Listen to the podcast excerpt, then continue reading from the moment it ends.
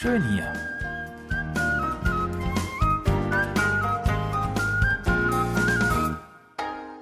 Ausflugstipps für Korea mit Jan Dirks.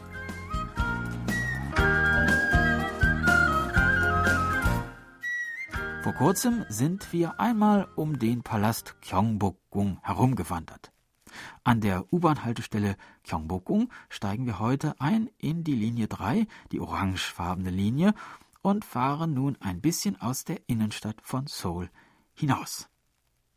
Eine Station weiter, an der Station Tongnimun, wollen wir aussteigen. Hier steht das Tor Tongnimun, das Unabhängigkeitstor. Es befindet sich auf dem Platz, wo vorher das Tor Yongunmun stand, an dem chinesische Gesandte vom König empfangen wurden. Es wurde im Jahre 1898 mit Spenden der Bevölkerung als Symbol der Unabhängigkeit errichtet. Von U-Bahn-Ausgang 4 laufen wir nun fünf Minuten. An diesem Ort befindet sich eine interessante Gedenkstätte, die Einblick vermittelt in ein dunkles Kapitel der koreanischen Geschichte.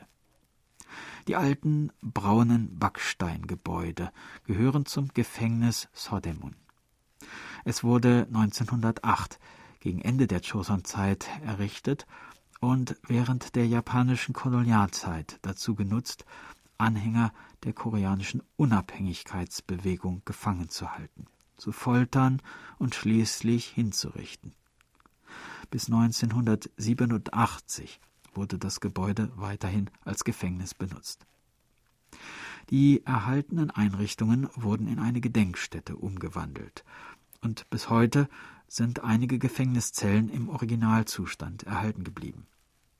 Man findet hier außerdem eine Ausstellung zur Geschichte des Gefängnisses und der Unabhängigkeitsbewegung, den Originalhinrichtungsraum sowie den Wachturm, der das traurige Wahrzeichen der Anlage ist. Wenn man sich hier umgesehen hat, versteht man das Land Korea vielleicht ein wenig besser. Aber vielleicht braucht man auch ein wenig Zeit, um die Eindrücke zu verarbeiten. Hinter dem Gebäude liegt ein kleiner Park, wo man spazieren gehen kann.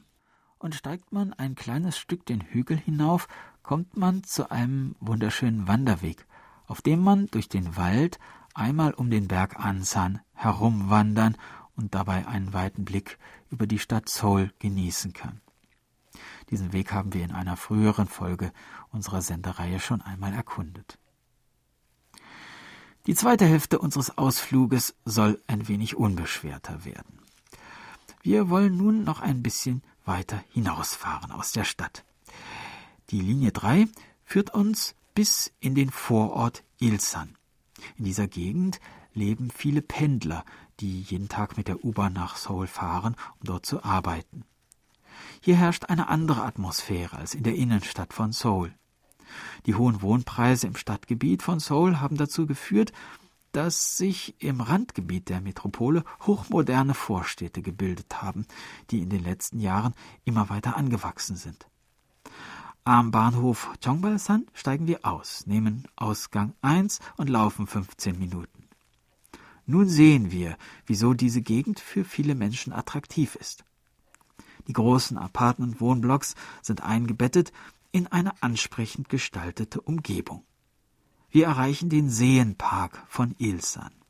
Er ist einer der größten künstlich angelegten Parks in ganz Asien, verfügt über einen etwa 4,7 Kilometer langen Radweg und einen 8,3 Kilometer langen Wanderweg entlang des Seenufers.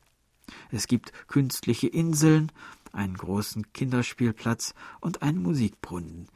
Jedes Jahr finden hier die internationale Blumenmesse und das Herbstblumenfestival statt. Für Hallyu-Fans lohnt sich ein Besuch der Goyang New Hallyu Gallery, in der man TV-Serien und Filme sehen kann, die entweder in der Stadt Goyang gedreht oder von der Stadt finanziell unterstützt wurden. Zwei Stationen weiter. U-Bahnhof Taeha, Ausgang 2. Zehn Minuten laufen und wir sind am Kintex, dem internationalen Messe- und Kongresszentrum, wo das ganze Jahr über Ausstellungen und Veranstaltungen stattfinden. Auf einer Fläche von knapp 225.000 Quadratmetern und drei Stockwerken. Ganz in der Nähe befindet sich der One Mount Themenpark, eine riesige Anlage, auf der man sich in verschiedenen Einrichtungen vergnügen kann. Besonders im Waterpark, einer riesigen Indoor- und Outdoor-Badeanstalt mit Riesenrutsche, Wellenbad, Spa, Sauna und allerlei Spielgeräten. Auch ein paar Palmen hat man dort aufgestellt. Außerdem gibt es den Snowpark, wo man eine künstliche Schneelandschaft mit einer großen Eislauffläche und einer Art Rodelbahn in einer großen Halle untergebracht hat. Statt Palmen sieht man hier Tannenbäume. Für Unterhaltung ist also gesorgt, und wer hier Geld ausgeben möchte, der sollte dies am besten gemeinsam mit Kindern tun, dann fällt das alles etwas leichter. Ja, das war unser Ausflugstipp für diese Woche. Nächste Woche geht's dann weiter. Dann wollen wir mal sehen, was Linie 4 so alles zu bieten hat. Tschüss und bis dann, sagt Jan Dirks.